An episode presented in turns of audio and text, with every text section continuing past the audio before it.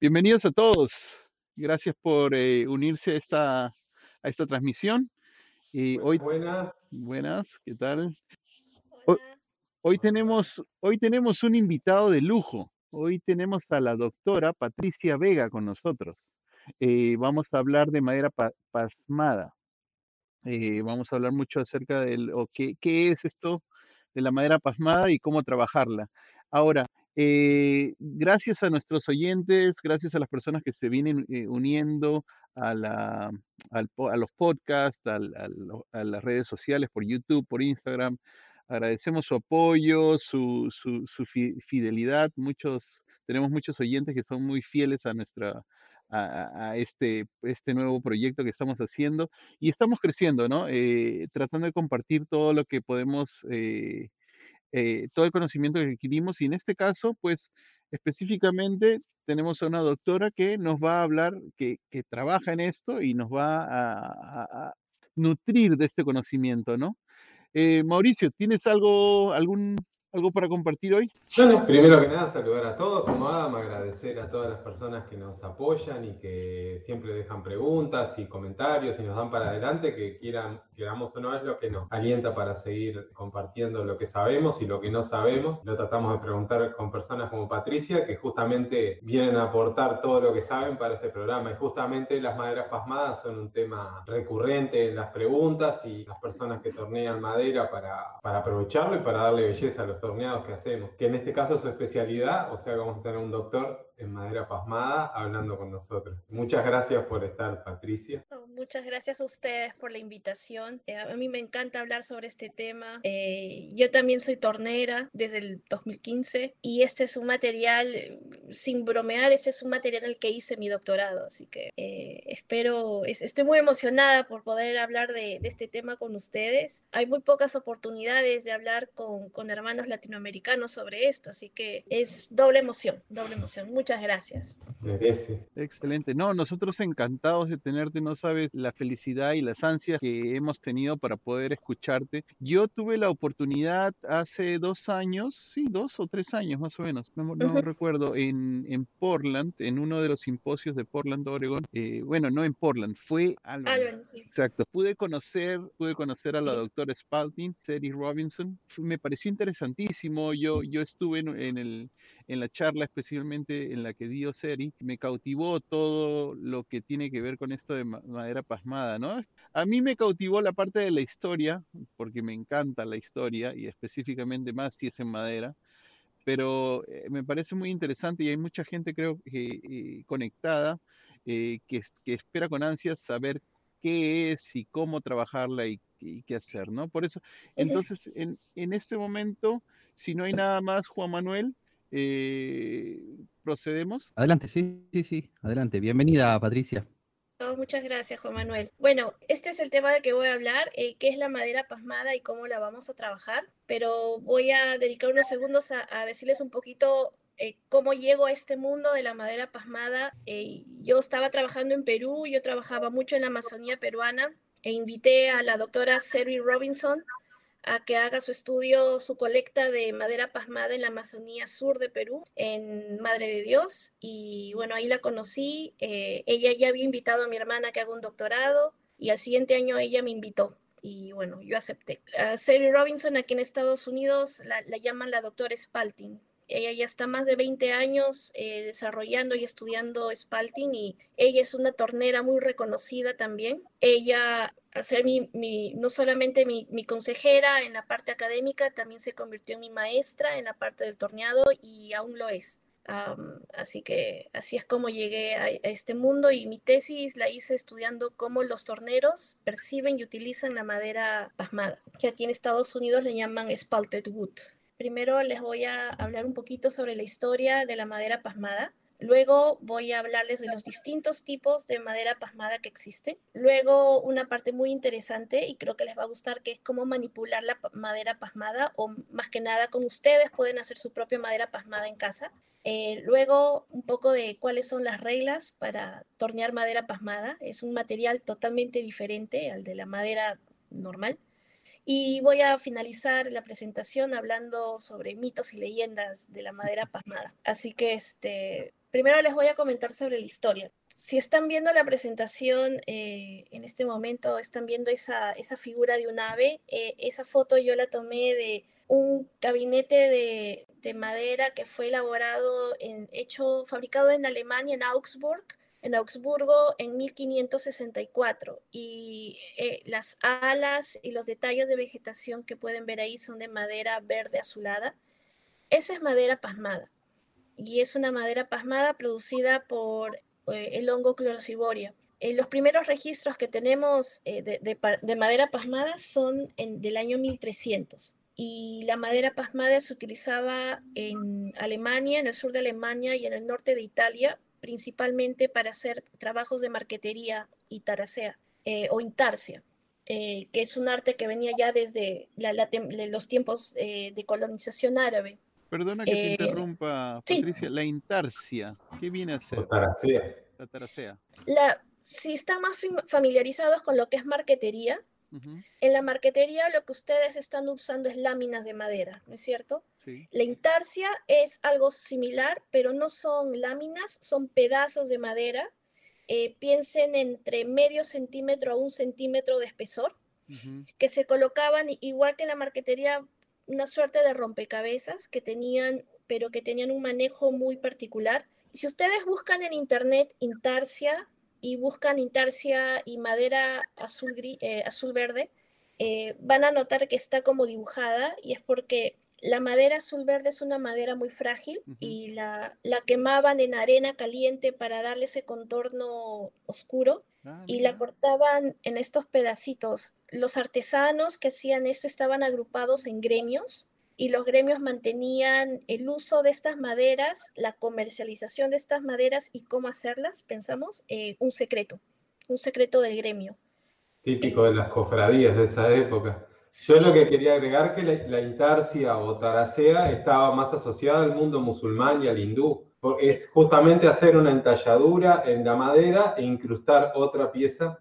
Hoy día se puede ver mucho en, las, en, las, en los muebles que se llama estilo morisco o mudéjar, que se hace con nácar y maderas y hueso, que en España se popularizó mucho justamente por la gran, por haber estado tomado por, por los moros tanto tiempo que llevaron el arte. Entonces vendría a ser los inlays en, en inglés, ¿verdad? Exactamente, sí, sí. Taracea es más, eh, marquetería es más cuando se arma toda la figura con pedazos de lámina como si fuera un puzzle. No es incrustar una pieza de madera en otra.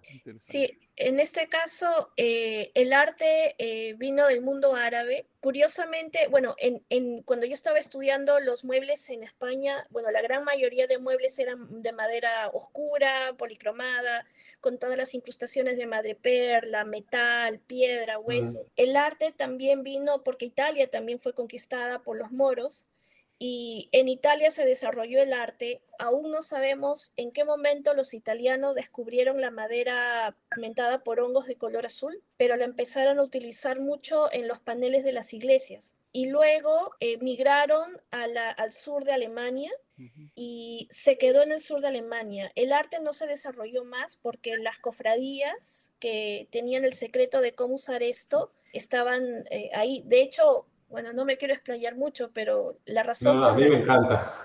La razón por la que eh, hemos encontrado, encontré muebles, eh, fue alucinante porque me fui a los sótanos de los museos y estos muebles, muchos museos no sabían que era madera pigmentada por hongos. Creían que era teñida con químicos o con alguna sustancia colorante.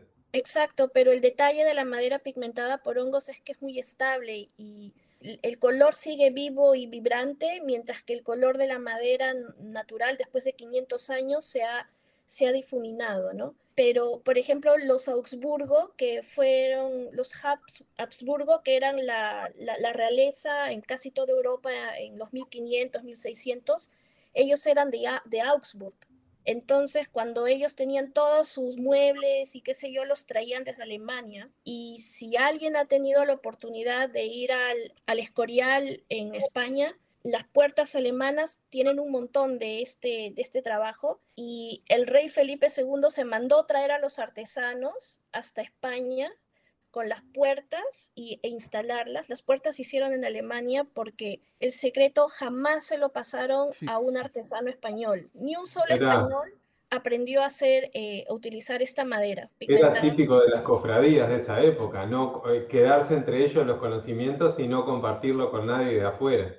Sí, bueno, era, era el, el valor. Esta madera era muy cotizada. Creo que les comenté ayer que eh, hicimos un trabajo de anatomía de la madera, de madera de los 1500 y, y madera actual que hemos pigmentado con el mismo hongo y, y pensamos que las cofradías aprendieron a, a fabricar su propia madera pigmentada manipulando los hongos. Eh, es muy probable. Y luego, cuando ya las anilinas aparecieron a finales de los 1500, principios de los 1600, esta madera que tenía un gran valor perdió su valor por completo porque toma años pigmentar la madera. Un- Pigmentar un trozo de madera de forma natural con este hongo toma ocho años en promedio. Así que reemplazaron todos los colores con anilina, con anilinas y el arte se perdió. Eh, La desventaja de las anilinas es que con el tiempo se tienden a apagar los colores. sí, Y se, que pasa con todas las maderas en marquetería que con los años y con la luz empiezan a, a uniformizar todos los colores. Claro, el Y UV. por lo que vos nos estás diciendo es que la ventaja de lo coloreado naturalmente con hongos es mucho más estable y se mantiene el color en el tiempo. Sí, los hongos evolucionaron para que ese pigmento que dispersan en la madera se conecte con la madera de una forma indisoluble. Y como el- en el caso de este pigmento específico se llama silendina, pigmento azul verdoso, eh, es un pigmento muy estable y que absorbe mucho la radiación ultravioleta. Entonces la madera queda protegida contra, la, contra los elementos. Entonces, eh, y también eh, como el hongo produjo el pigmento para eh, hacer la madera tóxica a otros hongos, entonces la madera también está protegida contra hongos. Es como la Wow. protección perfecta.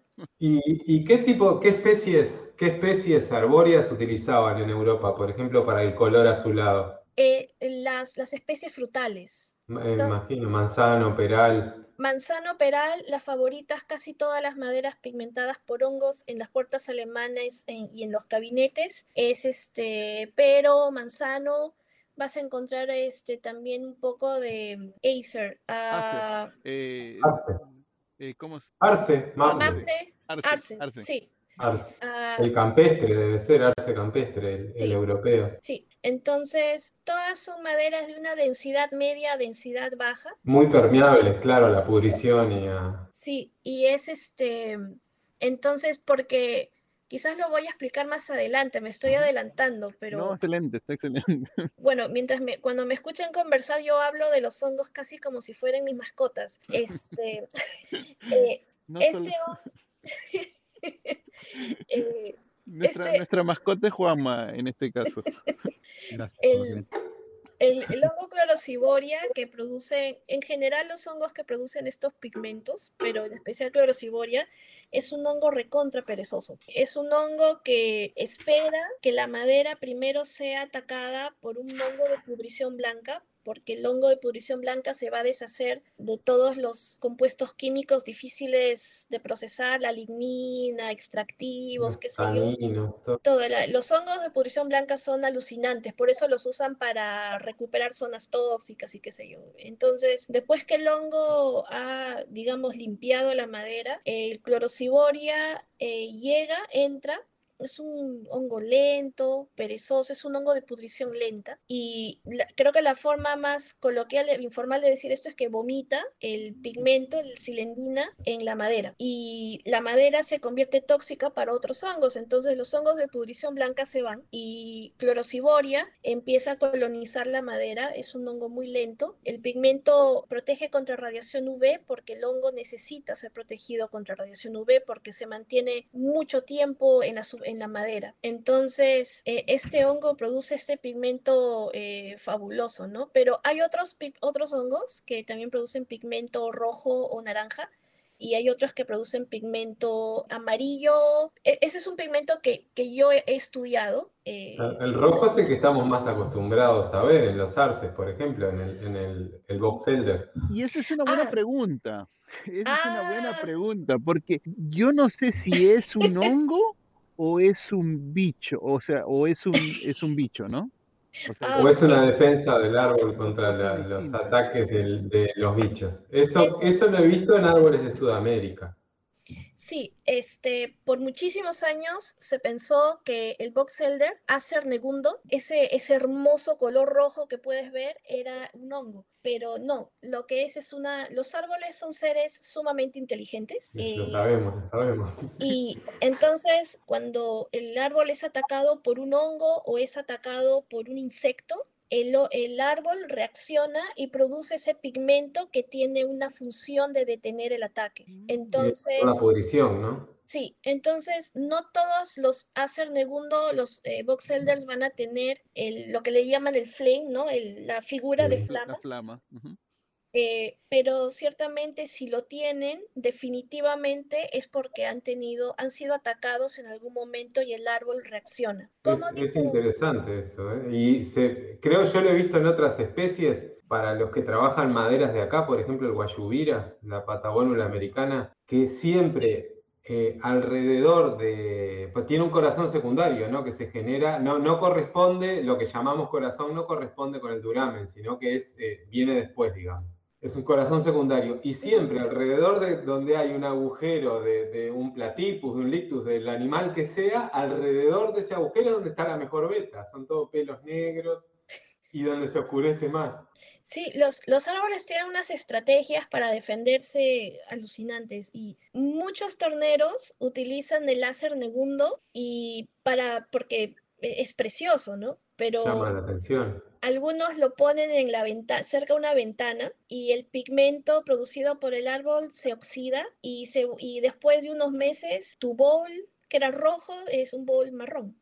Claro, solamente estabilizando con resina se, se conserva, que es Sí. lo que hace Adam, por ejemplo. Sí, yo, yo he tenido la oportunidad de sacar muestras de Acer negundo de aproximadamente 80, 100 años y la parte interior de la muestra eh, conserva el, el, El el- color rojo. el color, pero es porque está bien protegida por el resto del- del- de la pieza. Entonces, eh, En la luz, claro, sí. sí, O sea que es uno de los casos que quedarán para otro programa más adelante del por qué se forma la beta de, los, de la madera, que es justo de lo que hablábamos en la reunión que tuvimos, de cómo se generan en las distintas especies, que es en todas distinto. O sea que el arce negundo, con las famosas manchas rojas, sería uno de los casos en lo que no es pasmado.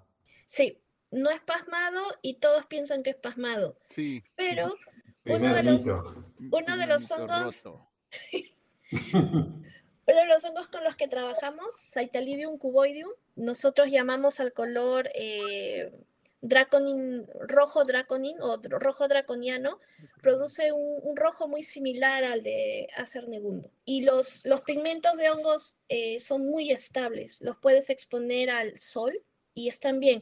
Cuando el pigmento de hongos eh, se destruye es cuando le pones un barniz al óleo, un acabado al óleo. El aceite es dañino para... No sabía eso. Sí, si utilizas al- cualquier, cualquier acabado al agua, va a mantener el color, pero cuando le aplicas eh, cualquier acabado al óleo, tienes un bowl azul precioso y se vuelve marrón.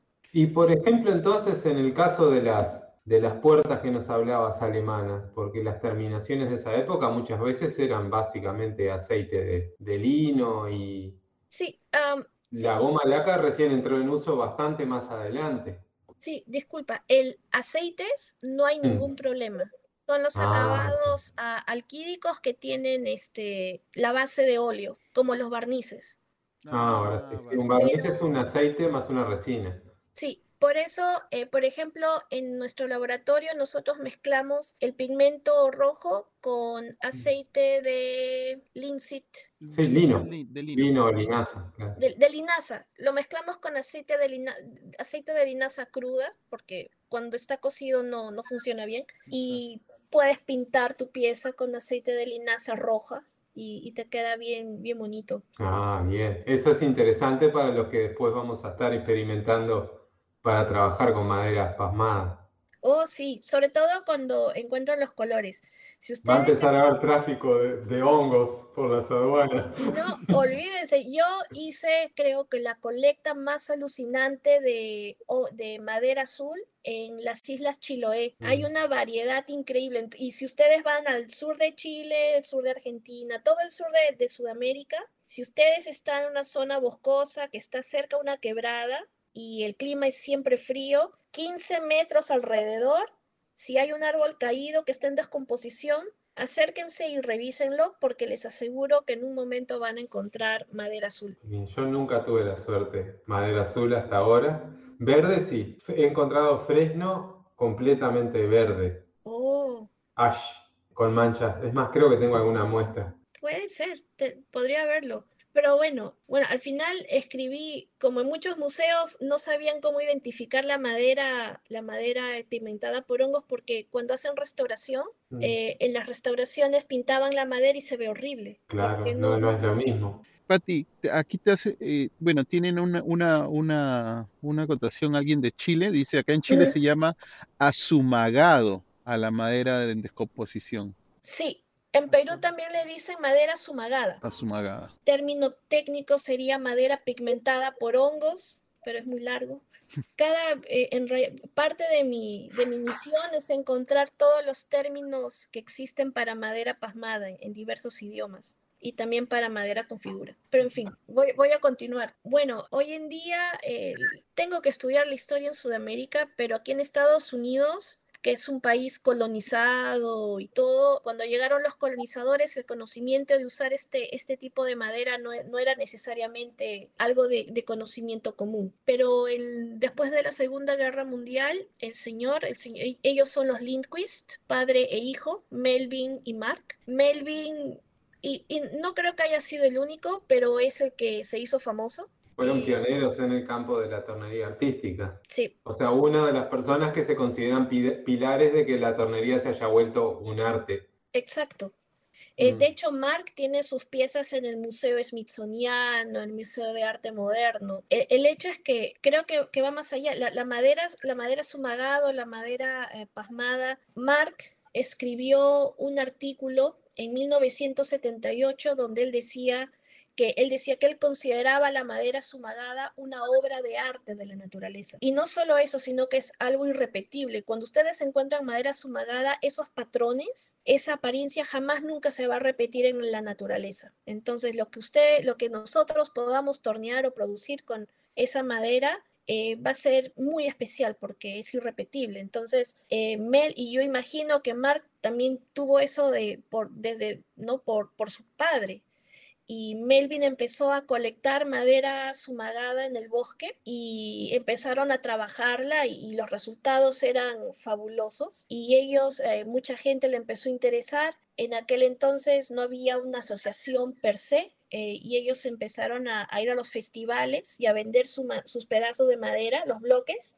que es como ahora los venden, lo- los, bloques de madera eh, Pasmada, sí. pasmada, y la gente empezó a hacer colas interminables. Para los años 70 la gente hacía colas para comprar la madera pasmada de los Lindquist. Y por supuesto, mucha otra gente empezó a, hacer lo mismo. ¿Por qué es importante saber esto? Porque Mark fue uno de los fundadores eh, de la Asociación Americana de Torneros, que es la asociación más grande de artesanos en el mundo. Eh, no solamente en Estados Unidos, sino ya tiene capítulos en, en diversas partes del planeta. Y eso es muy importante. Y el hecho es que el amor por este material, digamos, con ya con una institución, se empezó a, propagar mucho más. Cuando hice una, mi encuesta para todos los torneros de los Estados Unidos, todos aman, aman la madera pasmada pero solo si tiene las líneas frontera, que son las líneas oscuras, y, esa combinación con blanqueado y madera que no, sea, que no sea degradado aún. Si ustedes buscan madera pasmada o bows de madera pasmada, o buscan Lindquist en internet, van a, van a ver cómo es este, este patrón, ¿no? Pero luego de eso, eh, pero antes, estamos, estamos hablando bastante de madera pasmada, pero todavía no, no, no les he dicho qué es la madera pasmada. Pero la madera pasmada es madera pigmentada por hongos. Eh, suena, suena bastante eh, sencillo, pero ustedes también podrían tener madera que tiene moho alrededor. y los mohos son hongos. ¿Cuál es la diferencia? Que cuando la madera está pigmentada por hongos, la pigmentación está, eh, se da al interior de la madera, del pedazo de madera con el que ustedes están trabajando. Si tienen líneas frontera, las líneas frontera van a penetrar todo, todo el espesor de la madera, el blanqueamiento, el manchado, todo va, va, va a estar eh, más allá de medio centímetro de espesor de la superficie. La diferencia con un moho es que los mohos solamente se, localizan en la superficie y nunca penetran la madera. Los mohos solamente son de superficie. Esa es la, la, principal diferencia. Y siempre cuando tienen la madera pasmada, eh, fresca, la madera está pigmentada por hongos, sí, pero también es muy probable que tenga mohos alrededor, por eso siempre es bueno limpiarla bien y usar una máscara. Ahí les muestro unas fotos de madera manchada por hongos, que es la madera pigmentada con el hongo azul. Esa es una foto que tomé en Chile y al otro lado es un, un tronco grande de madera con pudrición, pudrición blanca. Eh, la blanca creo que es la más común de ver por acá. Sí. Por lo general en los aserraderos los, los descartan los troncos que están con Aquí pudrición. también. Oh, a mí me duele el corazón cuando, cuando veo que la, que la tiran al, al incinerador para, en, los, en, en los aserraderos. Claro. Tiran miles de dólares, porque acá en Estados Unidos un buen un pedazo de madera bien espalteada, este, ¿qué te cuesta? Un, un, pie por un pie puede estar 50, 60 dólares. Más que nada para la gente que estabiliza después. Sí. Los cuchilleros, sí. toda esa gente. Sí, y también el, el, principal mercado para madera estabilizada es este, los vapes, los cigarrillos electrónicos. Sí, justo tenemos aquí en, en, el, en el, grupo, en, en el Twitch, eh, una persona que se dedica a hacer esos, eh, los vapes, lo, las cajitas de vapes, y él está en España inclusive. Uh -huh. Entonces... Los, los cuchillos, los rifles, todos, eh, hay mucho, se aprecia mucho este tipo de, de madera. Pero lo que hemos hecho es, hemos dividido la madera en tres tipos de la madera pasmada. El primer tipo es las líneas frontera, ¿no? O, un tipo de, pigmentación. Uno es las líneas frontera o las líneas límite, que son estas líneas de color oscuro que ustedes van a encontrar en la madera. No son necesariamente líneas delgaditas y negras que parecen dibujadas con tinta china. También pueden ser líneas bastante gruesas, pueden ser líneas marrones, pueden ser líneas muy, muy precisas con una gran resolución o pueden ser líneas difuminadas, pero no dejan de ser líneas frontera, son una estrategia que tienen los hongos de luchar, de, asegurar el territorio, es, es, casi una batalla entre, entre dos, dos o más hongos. Y dependiendo de a qué especie pertenece el hongo, la línea frontera va a cambiar. Entonces, la lucha campal por el recurso va a ser lo principal, pero también eh, se van a, van a proteger la humedad en la madera. Cuando una madera se empieza a secar y el hongo lo percibe, produce una burbuja de, de, de una línea frontera. La línea frontera, más que una línea, es algo tridimensional, es, es una suerte de burbuja. Y, y el hongo pro, protege la humedad en la madera con, con, esta burbuja que es de melanina, ¿no? Los hongos son melanina. La, esa burbuja de la que hablas se ve mucho mejor en cuando está en la testa, ¿no? De, desde cuando tienes el tronco de testa, ¿no? Sí. Sí, la cabeza es, de la madera. Sí. La cabeza. Y es algo que, que voy a mencionar eh, más adelante y es que cuando ustedes van a tornear madera pasmada, tómense el tiempo de tocarla, ¿no? De sopesarla con las manos y de mirarla bien porque tienen que pensar siempre tridimensionalmente porque las líneas frontera son, son tridimensionales y, y se mueven, ¿no? Por diversas eh, ubicaciones en, en, la madera. El segundo tipo de, de, pigmentación por hongos o de pasmado es el, el blanqueamiento, que son los hongos de pudrición blanca. Los hongos de pudrición blanca producen la línea frontera y también producen el blanqueamiento. Lo que hacen es consumen toda la lignina de la madera, que es lo que le da el color y la dureza a la madera. ¿Cómo reconocer madera eh, con pudrición blanca? Es, este, parece una esponja. Queda mucho más blanda. Sí, y siempre es bueno hacer la prueba de la uña, ¿no? Dependiendo de qué tan fácil tu uña penetra la madera, te da una idea de qué tan eh, avanzado es el proceso de degradación. Cuando torneas madera pasmada, eh, no quieres que esté muy pasmada, porque se te va a deshacer en el torno. Es hay que buscar el punto justo, ¿no? Sí, hay un punto justo, preciso, donde tu madera está suficientemente pasmada pero va a resistir el trabajo en, en el torno. Yo he leído que en el caso del Haya, por ejemplo, eh, la madera de haya, el beach en Inglaterra, hay un punto, o sea, la cortan y la dejan que se pasme, y hay un punto en el que está perfecto y a la semana no sirve para nada. Sí, sí. Que es casi instantáneo, el, que en un par de días se arruina por completo el material. Y se pone como corcho, ¿no? Sí. A veces es más común trabajar la pasmada que normal, porque normal es una madera que no tiene gracia. Lo que me ha pasado a mí es que las maderas que a veces han estado en intemperie pasmándose demasiado, eh, en algunas, especialmente en el, en el arce de hoja, hoja plateada, es que se, se pasman tanto que ya pierden todo el color y blancas, casi blancas, y es, y es como si fuera una, una esponja. Tú la tocas y es esponja. Obviamente ahí, así, yo creo que así tú la quieras estabilizar es imposible porque no tienes de dónde estabilizar. O sea, no sé qué es lo que el hongo le quita que ya no, no puedes ni siquiera, no, no, sé, no pueden unirse las, las fibras. Los hongos de pudrición blanca son alucinantes. Son, son hongos que te pueden degradar cualquier cosa es como una cabra. Las cabras comen de todo, latas, papel, tela. Los hongos de pudrición blanca son iguales. El hongo a donde, a donde se va, la estrategia del hongo de pudrición blanca es que te degrada primero la lignina, porque la lignina es un compuesto de la madera que es muy difícil de degradar, es muy estable, es, eh, y el hongo se ha especializado en degradar la lignina. Después que degrada la lignina ya se dedica a consumir la celulosa. Eh, pero como va por la lignina primero, te da esa apariencia de, esponja y lo que estás viendo es básicamente algodón, porque el algodón es solo celulosa sin lignina. Entonces es, es todo fluffy, esponjoso y la verdad no solamente ha deshecho la lignina, sino que también las fibras de celulosa te las ha quebrado. Ah, Entonces...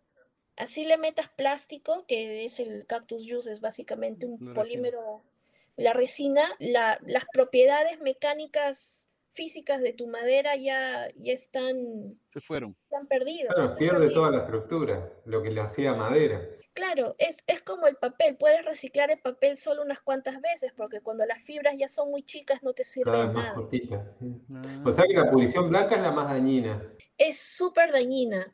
La pudrición blanca se, va, se da más en latifoliadas por eso es la que más vemos, pero y hay otra pudrición que no nos interesa desde el punto de vista del torneado, que es la pudrición marrón, donde el hongo tiene una estrategia diferente. El hongo se va primero a la celulosa y te deja solo la lignina.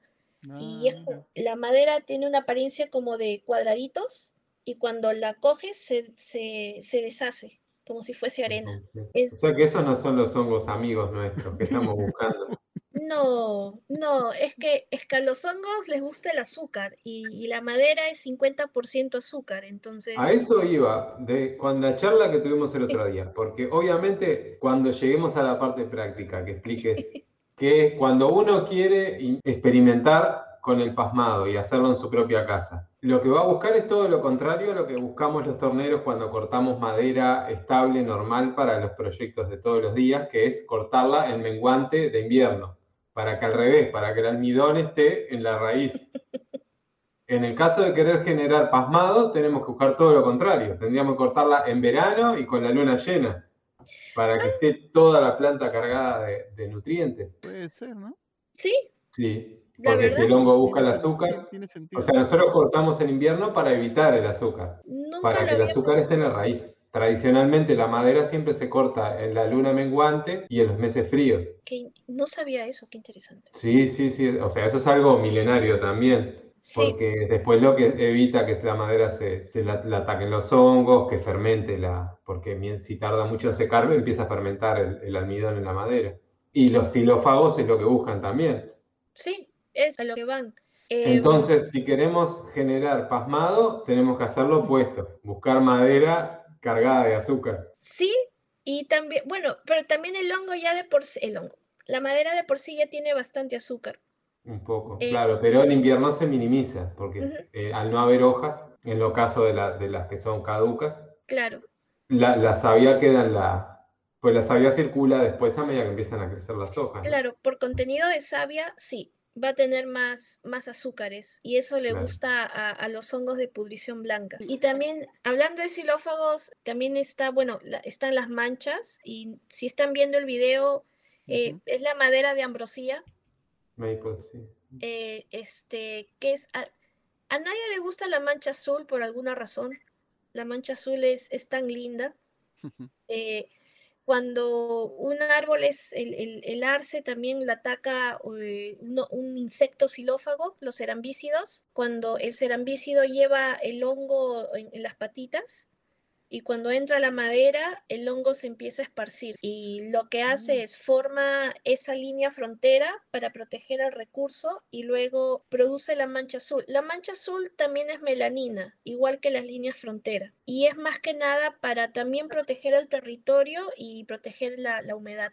Entonces, este, este bicho que entra a la ambrosia o que ataca la ambrosia, eh, en sí eh, viene a ser un gusano que busca qué? Porque si le está introduciendo un hongo con las patitas, ¿qué es lo Porque el, el hongo lo lleva en las patas, que lo, lo trae de otro lado, es como un parásito, digamos. Pero ¿qué viene a hacer el bicho entonces? ¿Qué viene a hacer? A Solamente... comer madera. Eh, claro, el cerambícido es estos bichitos como escarabajos con unos, unas antenas larguísimas, casi El del tamaño de su guitarrero, que cuerpo. le decimos acá. Sí, esos, la, la mamá es la que va a la madera y pone los huevos. Ese, ese acto de poner los huevos ya ah, transmite el hongo. Y tienes los huevitos en la madera y ahí es donde se desarrolla la larva. Y lo que hacen es consumen la madera. De hecho, no sé si ustedes han tenido la oportunidad de tornear madera que ha sido atacada por, hon- por insectos xilófagos que, es- que hacen todos los túneles. Sí, El sí. resultado es bien bonito. Es bien bacán, si no se rompe. Más de uno de ustedes, si son torneros, cuando han estado torneando madera con gusanos, les ha aterrizado más de un gusano en la cara. Es, es algo que siempre Es muy ocurre. común, sí, sí, sí. Sí, Acá hay una pieza mía, pero es una, es una invitación de la galería que solamente se ve una parte. Uy, Esa estaba completamente. Ahora el- es difícil después sacar el polvillo de las tuberías. oh, Y de esa había hecho una serie con troncos que eh, saqué un montón de piezas para una galería que eran todos hechos con piezas atacadas por xilófagos. uy, qué bonito. Mientras no se pasen el resto de los árboles, ¿No? ese es un problema. Sí, es un problema, pero para ver el lado positivo, se pueden crear piezas muy bonitas cuando, Claro. cuando tienes la oportunidad de, de tener este material. Y bueno, del, el, el tercer tipo, eh, que, que es el de que he estado hablando mucho más, es el, el de hongos manchadores, como el clorociboria, que hace el teñido azul. Eh, también está el Cytalidium cubodium, que es rojo, y el Cytalidium ganordelmopterum, que es un hongo esquizofrénico que produce verde, amarillo y, y morado. Según las ganas que tengan. Ay, sí, no, es- yo, yo he sufrido mucho Qué con ese lindo. hongo. Entonces, voy a entrar ya a la manipulación que hacemos. Número uno es, si ustedes encuentran la madera verde o verdosa en algún lugar eh, y la secan bien, eh, la pueden meter a la licuadora y pulverizarla. Y luego eh, un poquito nomás, dependiendo qué tan azul es la madera, le ponen un poco de acetona y lo mueven, lo dejan ahí un par de horas y luego lo filtran y van a tener acetona azul y eso lo pueden usar para pintar su madera. Wow. Es, es lo que yo hago con mi tronco. Ah, atrás. Yo saco solo un pedacito, filtro. Es, es un proceso, se puede hacer en su cocina, solo laven bien la licuadora o no la usen más.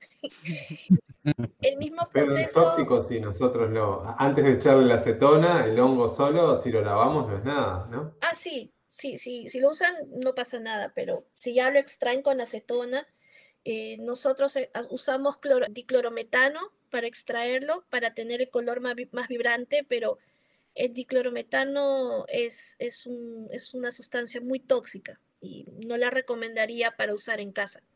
La acetona es tóxica, sí, pero no tanto. Se usa para las uñas, para el, para Sí. el esmalte.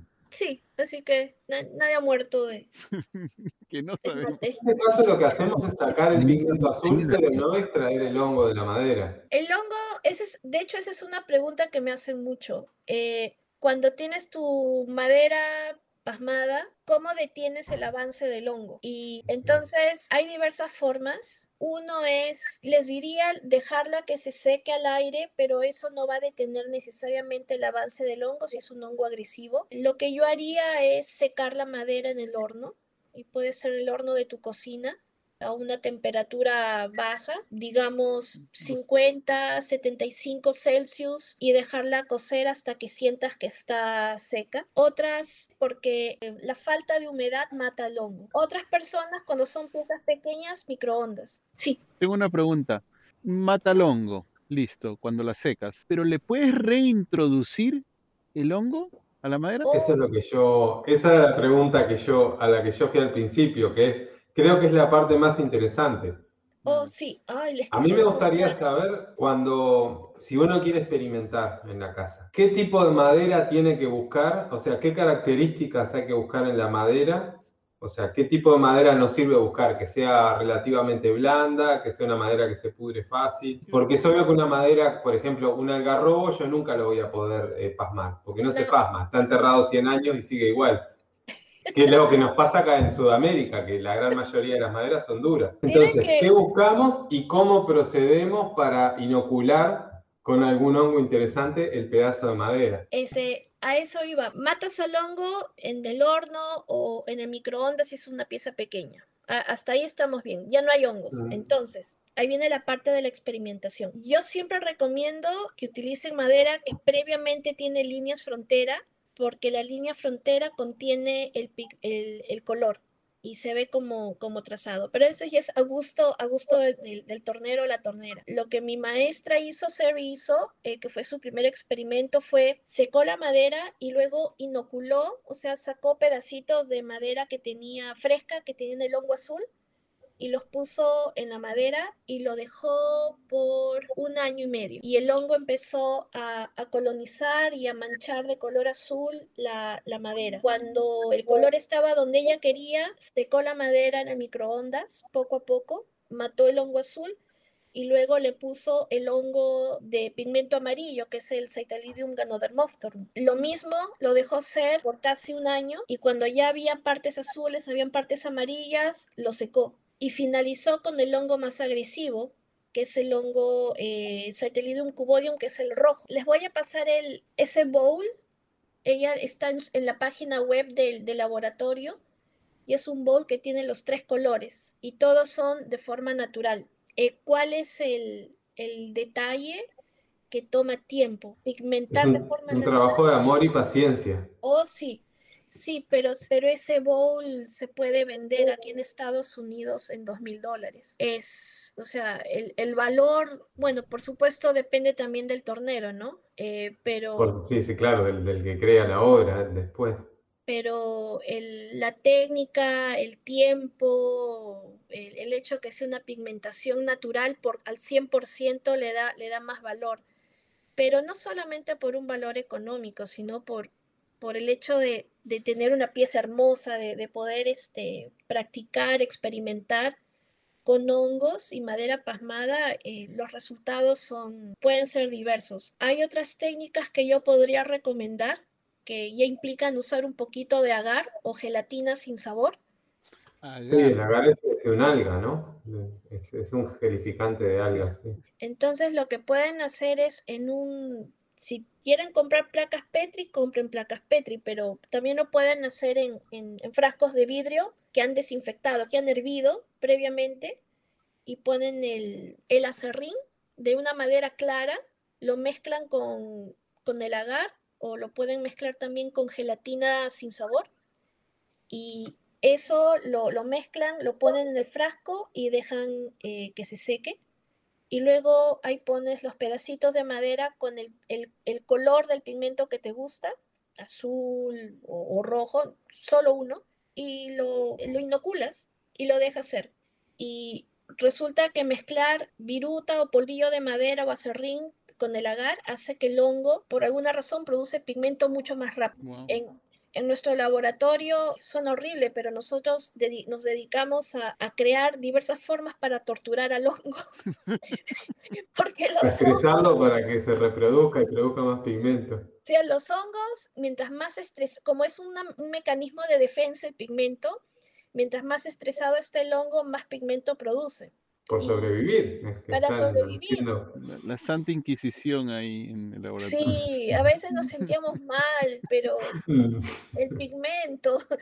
Eh, por ejemplo, a los hongos no les gusta el movimiento, entonces los pusimos en cultivos líquidos, que es el agar, pero diluido. Y empezaron a producir como, como locos el pigmento, pero luego producieron micelio y crearon como balsitas y dejaron de producir pigmento. Entonces, mi hermana los, los puso ya, en vez de solo tenerlos en líquido tranquilos, los puso en un shaker que hace que constantemente, 24 horas, el, cultivo líquido se mueva.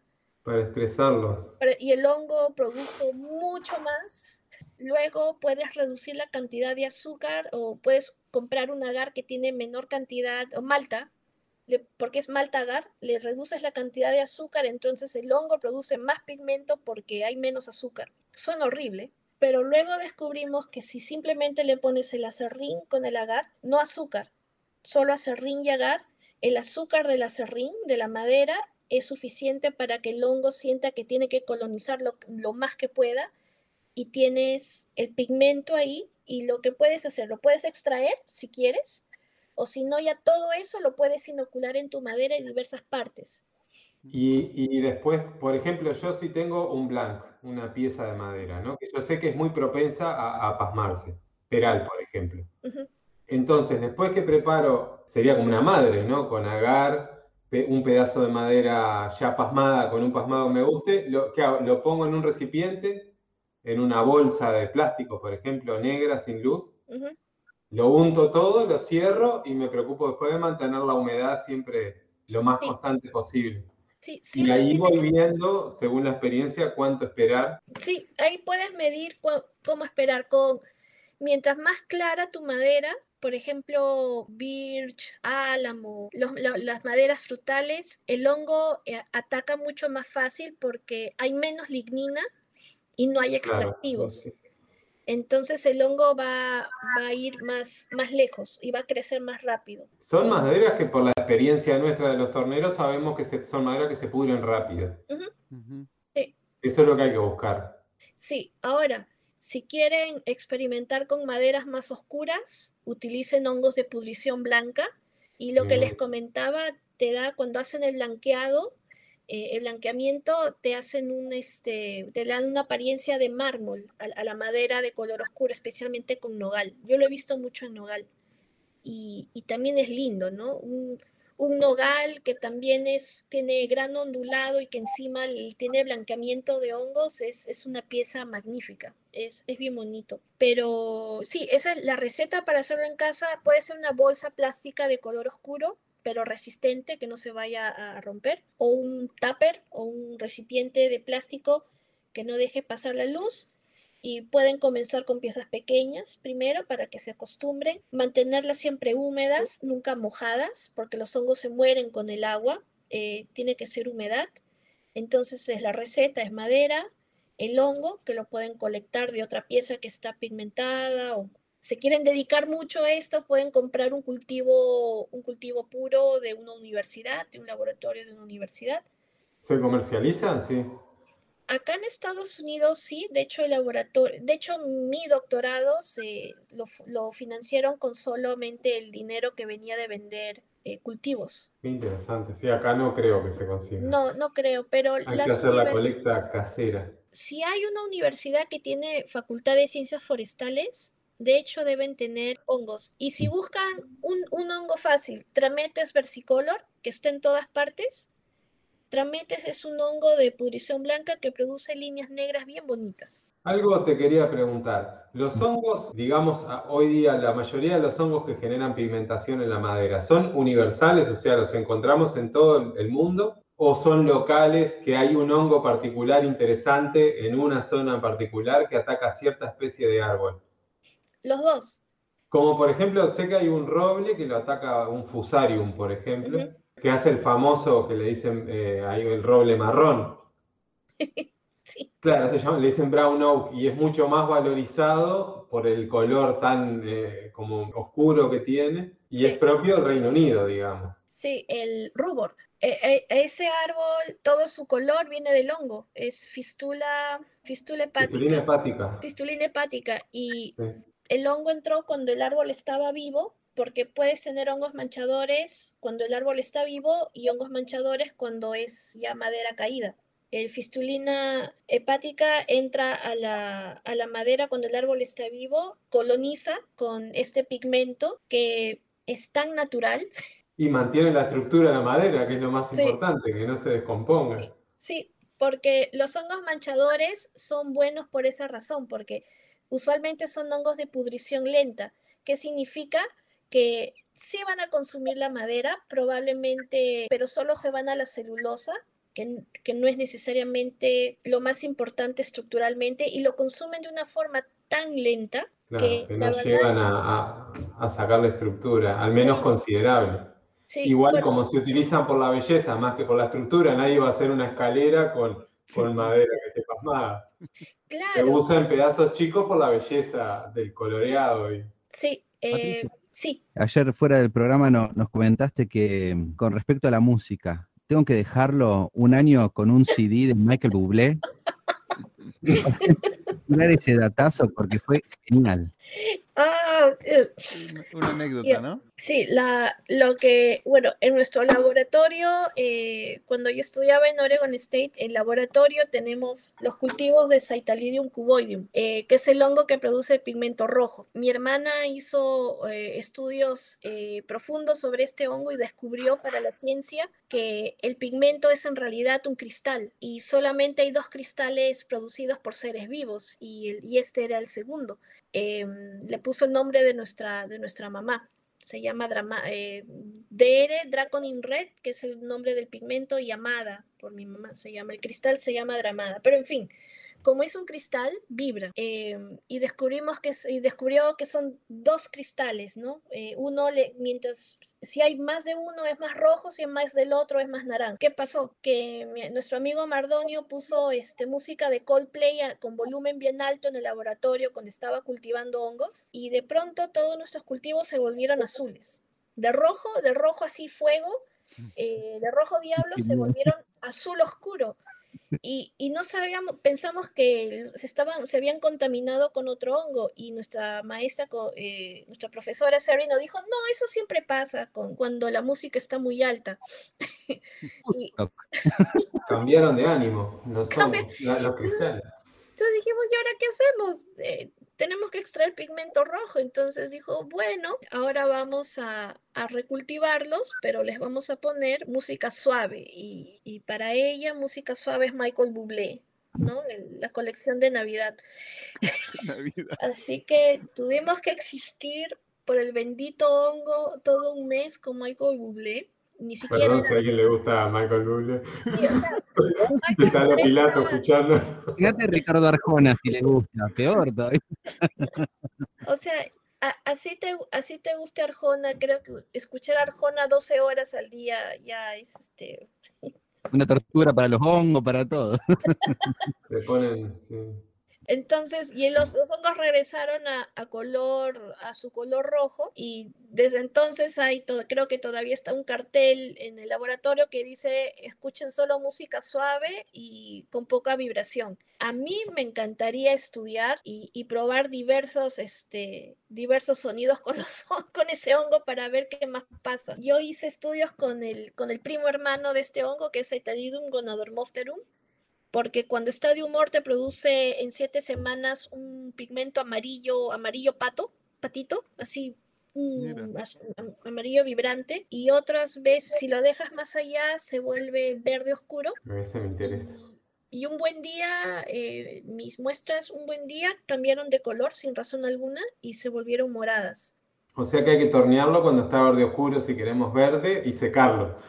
Oh, sí, yo hice el estudio de los tiempos para saber cuándo cosechar el pigmento y si usan el pigmento amarillo es seis, entre 6 y 7 semanas, exacto. Si se van más allá de las 7 semanas, se vuelve verde. Ahora, una pregunta, ¿no? Creo capaz que sale un poco de lo que es el mundo de, la madera pasmada, pero con esos hongos, con esos pigmentos provenientes de la, de la madera pasmada, ¿hay alguna otra rama de la industria que, utilice esos pigmentos para teñir tejidos, por ejemplo? Más sabiendo la estabilidad que tienen los pigmentos. Oh, sí. De hecho, cuando yo estaba ahí, el laboratorio tuvo un financiamiento bien, bien interesante de Nike porque el pigmento se une a la madera, ¿no es cierto? Y la madera es celulosa y el algodón también es celulosa. Celulosa, todos, todos los vegetales celulosa. Exacto. Entonces, la idea era, bueno, veamos si podemos pigmentar algodón con el pigmento y lo pigmentaba más o menos como un color rosado, pero hubieron mejores resultados cuando se utilizaba poliéster. Con el poliéster el color era bien, bien claro. Por eso pensamos que el pigmento no se une tanto a la celulosa, sino a la lignina.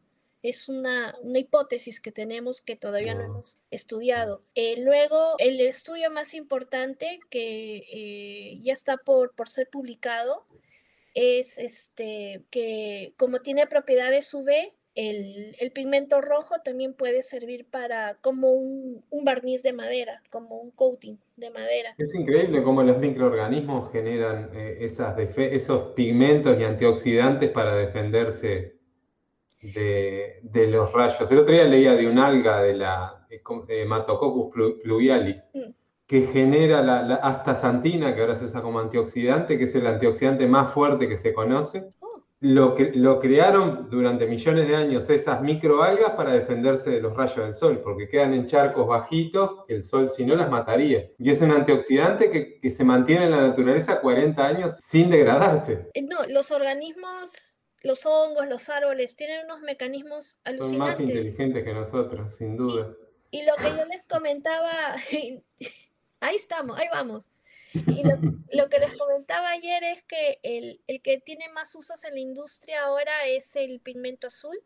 En Japón eh, lo están empezando a usar como un herbicida y ahorita en, Estados Unidos con el Departamento de Química de aquí de la Universidad de Oregon ya eh, se ha demostrado que se pueden hacer paneles solares porque los paneles solares se usan con films, que son altamente químicos y también contaminan, o sea, la producción es contaminante, pero si en vez de usar eso usas un film de, del pigmento de cilindeína, es mucho más natural y absorbe la misma cantidad de energía. Increíble. Entonces sí hay y creo que pueden haber muchas más aplicaciones del pigmento para la industria, sobre todo porque es natural, es un pigmento natural. Hewlett Packard también tuvo un interés, eh, no llegó a fructificar, pero tenían un interés de ver si se pueden usar pigmentos fúngicos para las tintas de impresora. Sí. Ahora, y la, la, pregunta del millón, que eh, ya que vimos todo, ¿no? Vimos el contexto histórico. No, todavía falta. El hombre viene trabajando. ¿Cómo? Todavía falta, no vamos ni a la mitad. No, Justo eso es lo que la interrogante que es algo que siempre nos están preguntando y a mí me lo han preguntado muchísimas veces. ¿Qué contraindicaciones, más allá del daño que hace el, respirar polvo, de lo que sea, qué contraindicaciones tiene el trabajar con madera pasmada en el taller como, comparado con trabajar madera sin pasmar? Si están trabajando con madera pasmada, eh, lo que mencioné antes, si su madera recién la están cosechando, y bueno, yo le digo cosechando, ustedes la van a ver, está cubierta de micelio, de los hongos, pero también va a tener moho. Eso es por defecto, va a tener moho. Limpien el moho. El, el moho, sí, es negativo, como si fuera el moho de una pared igual, siempre para los pulmones. Entonces, con un, con un, trapo, un trapo húmedo, eh, limpien bien su madera, siempre usando una máscara. Y eso diría que es lo, principal. Ahora, cuando... Agua a presión se puede usar también, ¿no? ¿Perdón? Agua con presión se puede usar también para limpiarlo en un patio, así no estamos en, un lugar abierto. Sí, te va a ser un poquito más difícil sacar la madera si la impregnas con más agua, pero ya está húmeda por los hongos. Así que claro. los primero, los hongos pigmentadores de la madera no tienen micotoxinas. Hay hongos que Eso es importantísimo. Para, para los humanos sí, hay, hay varios. Hay enfermedades producidas por hongos. claro, sí, sí, muchos de hecho que se generan en los, en los depósitos de grano, de maní, de todas esas cosas, se generan micotoxinas, que hoy día hay una preocupación grande con, con eso. Sí, pero los hongos que pigmentan, que degradan madera, porque estos son hongos degradadores de la madera, no tienen micotoxinas que van a afectar al ser humano.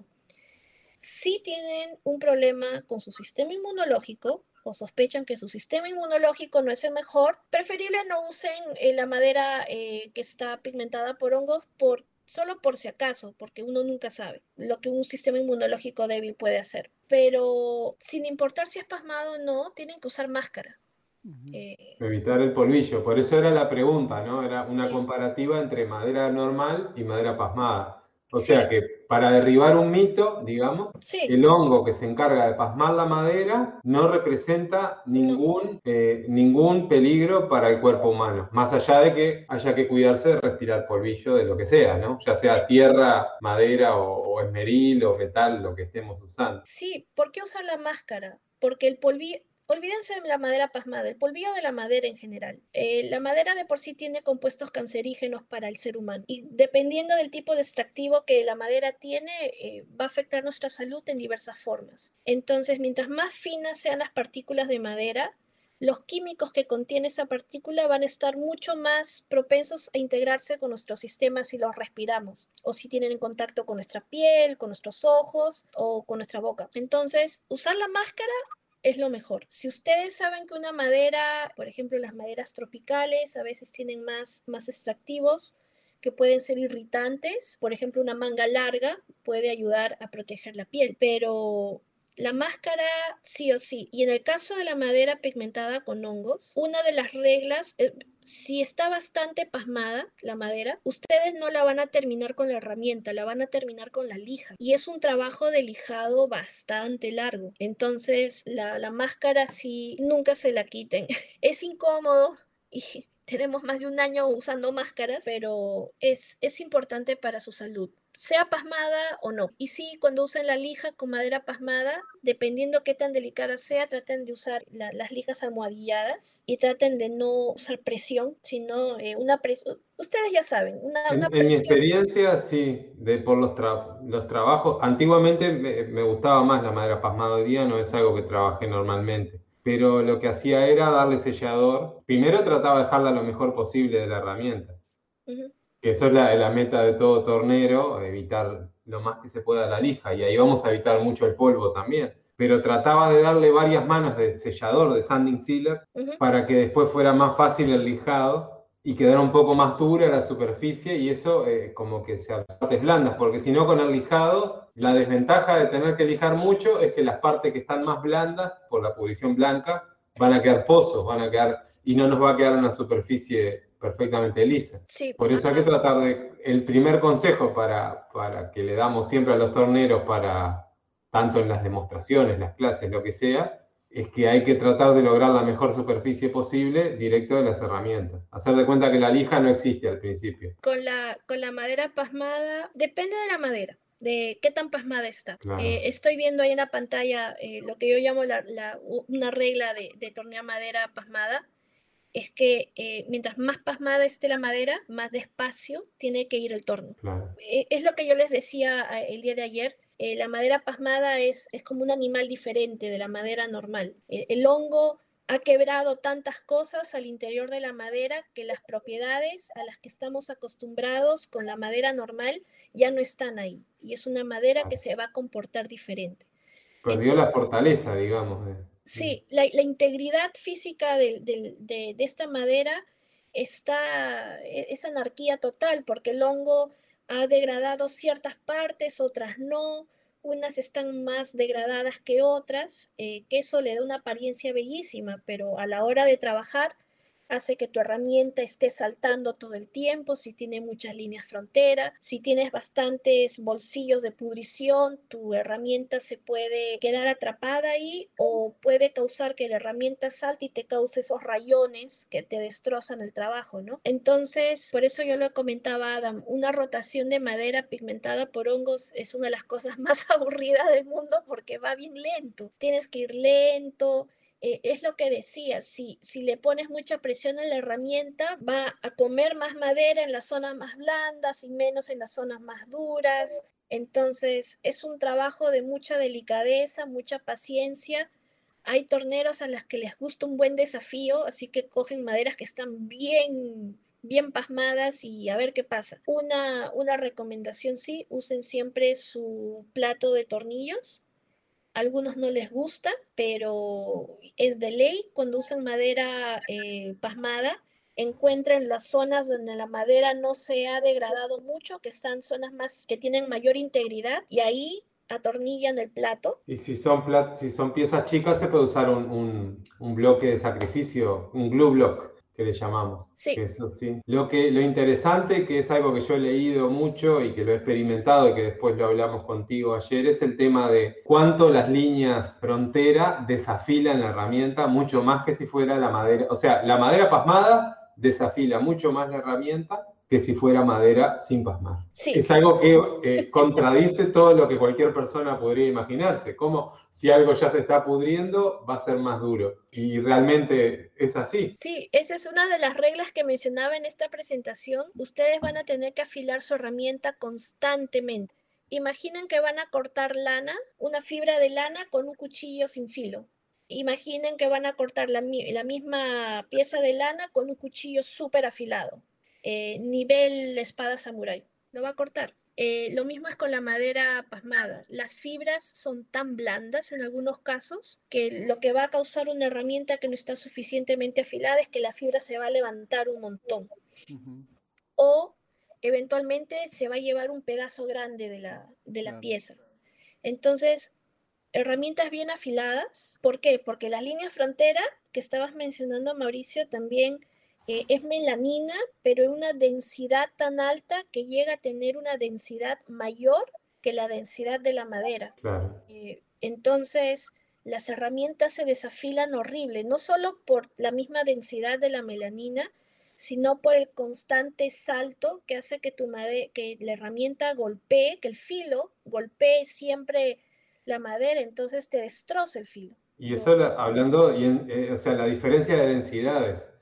Y eso que hoy día tenemos aceros que, hablando, por ejemplo, de la época que hoy hablabas de Lindquist, se usaba acero al carbono. Me imagino que para poderlo atornear tendrían que estar afilando cada, una, cada un centímetro, afilar. Porque el acero que se usa hoy día dura 20 veces más el filo. Sí, mira, yo te digo, eh, Seri, eh, mi maestra Seri Robinson, ella solamente tornea madera pasmada, ella no tornea otro tipo de madera, no le gusta. Obsesionada. Oh, no, sí, sí. Por eso se llama la doctora Pasmado. Claro, ella es la doctora Spaltin, así la Pasmado, es, es su nombre acá. Ella comenzó a tornear a los 14 años, madera pasmada, y todo, todo su tiempo, su maestro, ella tenía su maestro, ella centró su atención. En esa lámina, eh, esa imagen que ven eh, de, de madera, es la madera que ella pigmentó por fases, primero rojo, después el azul y después el amarillo. Eh, no se nota mucho el azul, pero toda esa pigmentación es natural, no, no extrajo ningún tipo de pigmento. Cuando ven ya las piezas donde la pigmentación está así casi como pintada a mano, eso, ese es el pigmento extraído. Eh, bueno, cuando Seri está torneando, y ella tornea piezas bien grandes, de, con madera y ella jamás se estabiliza, nunca. Y nos ha dado también esa misma, es, ese mismo concepto. No nos gusta estabilizar madera pasmada. Ella tiene su afilador aquí al lado. Ella está torneando. A mí sí me gusta estabilizar, mira, para poder trabajar con ella. Sí, te permite usarla para después para usos, para roscar o para cabos de cuchillos o cosas que si no, no podrías nunca. Exacto. Sí, y además son, depende del tornero. Sí, cuando van a tornear su madera, eh, madera pasmada, también van a necesitar su goma eh, al lado, porque la madera siempre se va a quebrar, siempre va a tener una rajadura. Eh, tienen que usar las gomas de secado rápido, especialmente mejores son las líquidas, que aquí le llaman SEA. Sí, ya no Sí, esa es la, la mejor. Ahora me estaba acordando que había otras personas también legendarias que trabajan con madera pasmada, los Mouthrop. Mouthrop. Sí, Ed Mouthrop, Philip Mouthrop. hablamos de los años 50 también. Y creo que ellos usaban un método de estabilización, va, estabilización, como que hacían piezas gigantescas y las sumergían en, en polietilenglicol, como hacen con las piezas que rescatan de los barcos de madera para que no se rajen en los naufragios cuando sacan madera. Es un proceso con glicol para que la madera no pierda la humedad de golpe y se raje. Ahora me estaba acordando justo que había leído. Y Patricia, también... creo, creo que van tres generaciones ya. ¿Qué pasa? Eh, ¿Un bowl se puede usar para alimentos? Sí, si ustedes han usado el pigmento que se extrae con acetona, obviamente no, pero y creo que pocas personas van a hacer eso, pero si van a, a, usar un bowl de madera pasmada, no hay ningún problema. No hay ningún problema. Este, ahí pueden servir la ensalada, poner el pan, ponerle la fruta, no, no, no habría ningún problema. Eh, siempre recuerden que antes de tornear la madera la tienen que secar para detener el, proceso de pudrición. Claro, para nosotros es un hermoso proceso de pasmado, pero eh, en la realidad es un proceso de pudrición y lo tenemos que detener antes de tornear. Eh, es todo lo que tienen que hacer, que eso es secar la madera. Antes de tornearlo, después que la pieza está pronta, por ejemplo, uno puede trabajarlo húmedo cuando todavía está activo el hongo, hacer una, pieza hueca, por ejemplo, y después secarla y ahí lo que hacemos es detener por completo la, vida que haya en la madera, ¿no? la actividad de los hongos.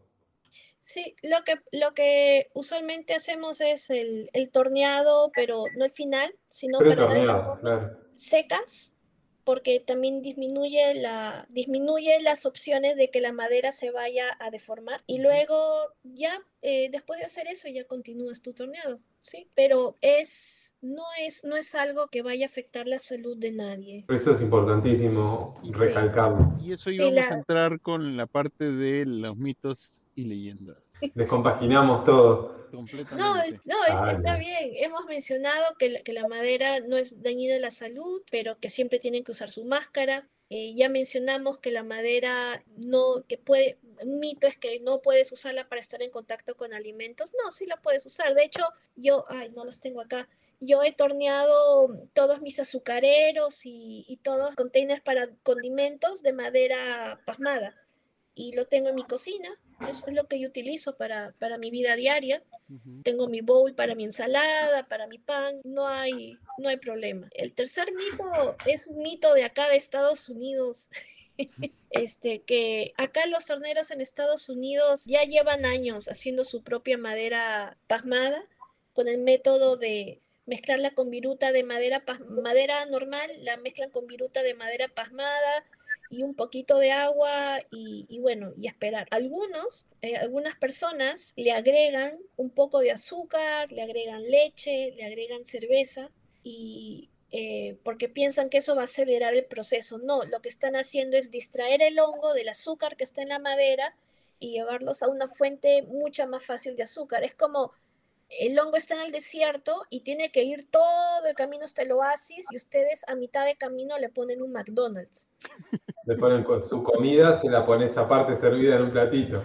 Sí. En vez de dejar que vaya la madera, claro. Exacto, entonces si ustedes eh, le agregan leche o cerveza, lo que va a pasar es que el hongo se va a demorar más en pasmar la madera. Ah, mira. Borracho.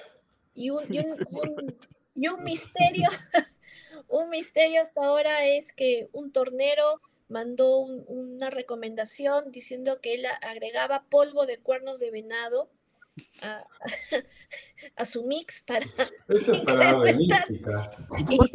de ranas tienen esos brebajes raros. No, no pasa solo en la tornería, creo que pasa en todas las disciplinas. Es como la sangre de virgen en, en, el barniz de, de, los violines. Sí, o la grasa de vírgenes en las campanas, sí. Hay muchos eh, mitos, claro, hay muchos mitos. Lo que yo pensé en principio es, bueno, los cuernos de venado tienen nitrógeno, a lo mejor va por ahí, pero igual haría que el proceso de pasmado se demore porque le estás dando una fuente extra de nutrientes al hongo. Y lo que tú quieres es que todos los nutrientes los obtenga de la madera porque así la va a colonizar más rápido. Entonces, eh, ese es uno de los, de los mitos acá y bueno, espero que no sea un mito que exista en, Latinoamérica cuando empiecen a pasmar su madera en casa.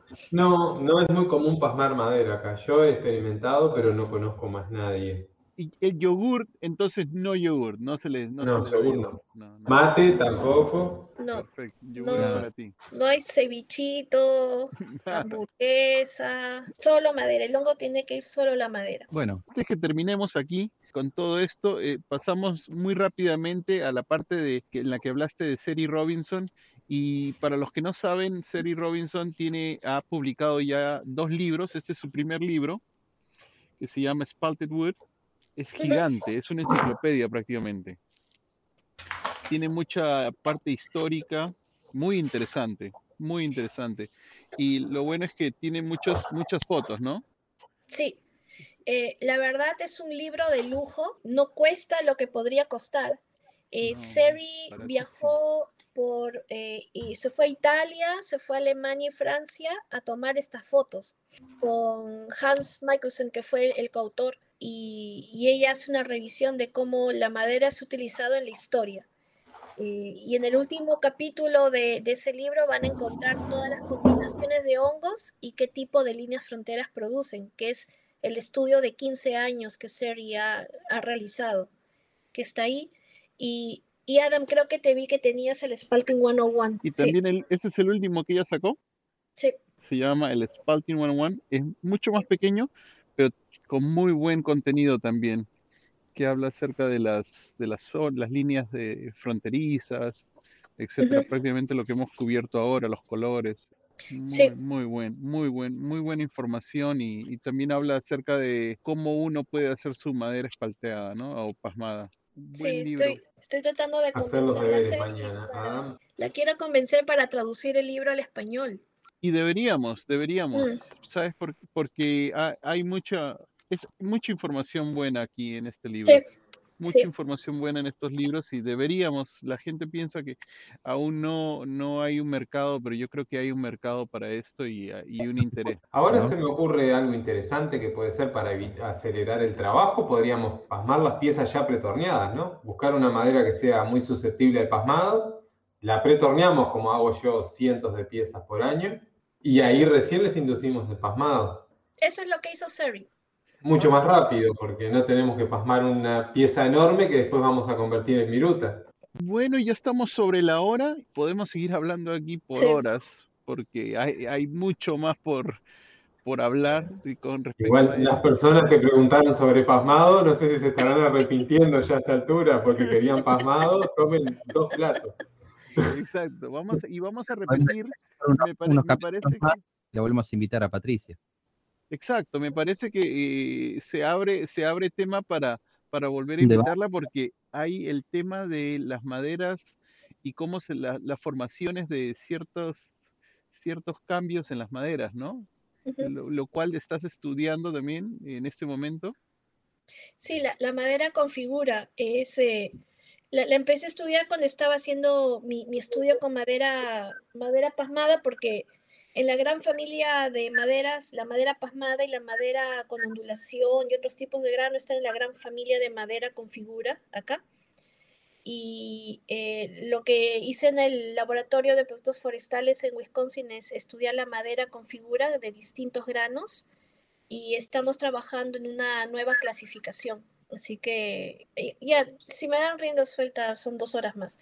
Excelente. Este, No, y esto es, este es contenido muy bueno y gracias a ti lo vamos a poder tener en español. Eh, o sea, ¿cuántas veces en el mundo tenemos un- una, eh, una eminencia, una doctora de, a- de tu calibre, ¿no? Estudiando este tipo de maderas eh, específicamente, ¿no? Es, me parece súper interesante y obtener toda esta información en nuestro idioma, uff, mucho mejor. Sí, es, es el objetivo, ¿no? De que a veces mucha información la, la, se produce en países que de, de habla no hispana y, y creo que es muy importante que podamos eh, crear acceso y democratizar el acceso a este tipo de información, ¿no? Y eso es... Hay, hay mucha, mucha información que ha quedado, en el caso de las maderas con figura, ha quedado eh, sepultado en libros antiguos que después nadie los reflotó. Sí. Este, lo que yo conocí mucho del tema de, de maderas con figura era del mercado de, de los marqueteros, del mercado de las láminas, del veneer, que es Sí. en lo que más se, se utiliza. Sí. Hoy día con la tornería ya todo eso, este, hay más demanda de, de esas piezas en macizo. Hay, Lo que hay se una de- valorizaban era para, para hacer láminas. Sí, pero no, la demanda por madera con figura acá, al menos en Estados Unidos, es bien alta. Cada figura tiene su valor y, y tienen sus, Sí, sus sí, grados y todo. Y bueno, eh, sé que estamos al límite con el tiempo, pero de verdad sería genial poder hablar sobre eso también. Bueno, Sí. Sí, bueno, ya sabes, ya te autoinvitaste.